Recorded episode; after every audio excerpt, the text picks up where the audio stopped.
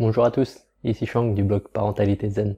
Aujourd'hui je vous retrouve pour une autre vidéo des 30 astuces bienveillantes que j'ai décidé de publier ce mois-ci. Donc aujourd'hui on va voir comment remplacer les noms sans forcément dire oui.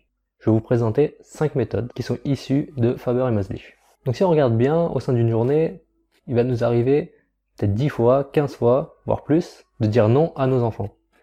Donc forcément c'est pour leur bien, c'est pas pour les empêcher de faire des trucs pour les contraindre, mais simplement que tout n'est pas possible. Donc si on écoutait tout le temps leur avis, ça irait dans tous les sens. Mais qu'il faut se mettre à leur place, comment est-ce qu'ils le vivent lorsqu'on leur dit non à chaque fois? Si nous par exemple au bureau, à chaque fois qu'on faisait une proposition, qu'on avait envie de travailler sur un nouveau projet, ou qu'on donnait des idées, on nous disait non, je pense qu'on le vivrait très mal. Donc imaginez, alors que nous on est adultes, on le vivrait très mal, comment peut le vivre un enfant? Le but bien sûr c'est pas de toujours dire oui, puisque si on écoutait seulement leur envie, ça serait vraiment la pagaille, comme on le disait, mais c'est de leur faire comprendre par eux-mêmes pourquoi ce n'est pas possible. Ou, en tout cas, de montrer qu'on a écouté leurs envies et qu'ils se sentent alors compris. Puisque finalement, si on dit toujours non à un enfant, il aura l'impression qu'il ne peut rien faire, que la seule chose dont il a le droit, c'est rester là, figé, à être sage et sans faire de bruit.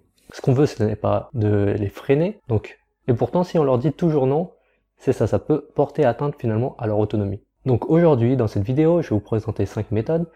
Donc euh, la première, on commence tout de suite avec la méthode numéro 1, donner plus de renseignements. Donc donner plus de renseignements, c'est juste expliquer la situation, ce qui va permettre finalement à votre enfant de comprendre par lui-même pourquoi ce n'est pas possible. Si par exemple on vous dit euh, est-ce que je pourrais manger des chips euh, s'il te plaît? Vous pouvez lui expliquer simplement alors le dîner sera prêt dans 5 minutes. Et de lui-même, il va comprendre que bon, finalement, il avait une petite fringale, le dîner sera prêt dans 5 minutes. Ok, c'est peut-être pas raisonnable de prendre des chips maintenant. Méthode numéro 2, accueillir ses sentiments. Donc par exemple, il est chez une amie, vous êtes là tous ensemble, il s'amuse depuis euh, le matin, et là il est l'heure de rentrer. Forcément, il s'est éclaté et il a envie de rester. Bon, vous lui dites que c'est l'heure, il va dire non, mais moi, est-ce que je peux rester, s'il te plaît, juste encore un petit peu?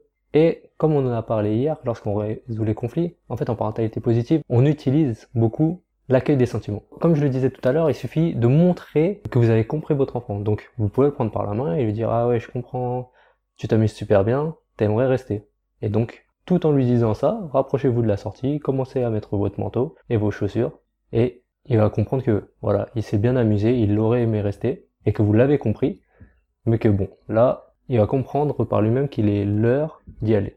Troisième solution possible, décrivez simplement le problème. Donc lui va vous le demander, alors est-ce que tu pourrais m'accompagner au parc s'il te plaît?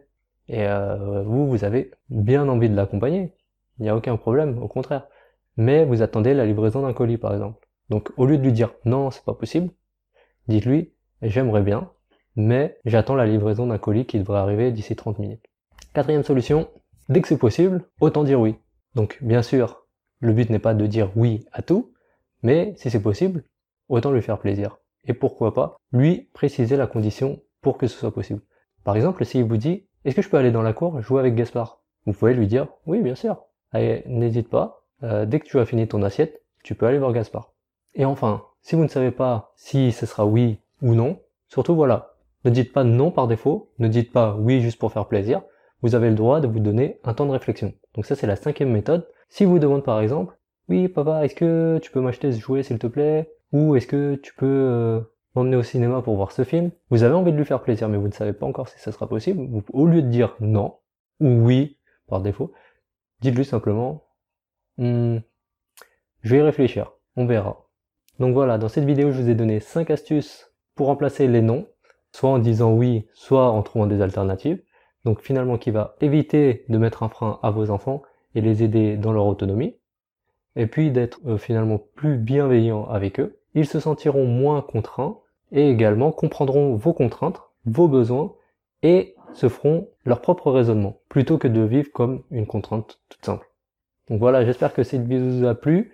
Si vous avez vous-même des astuces pour dire non de manière différente avec vos enfants, n'hésitez pas à le mettre en commentaire.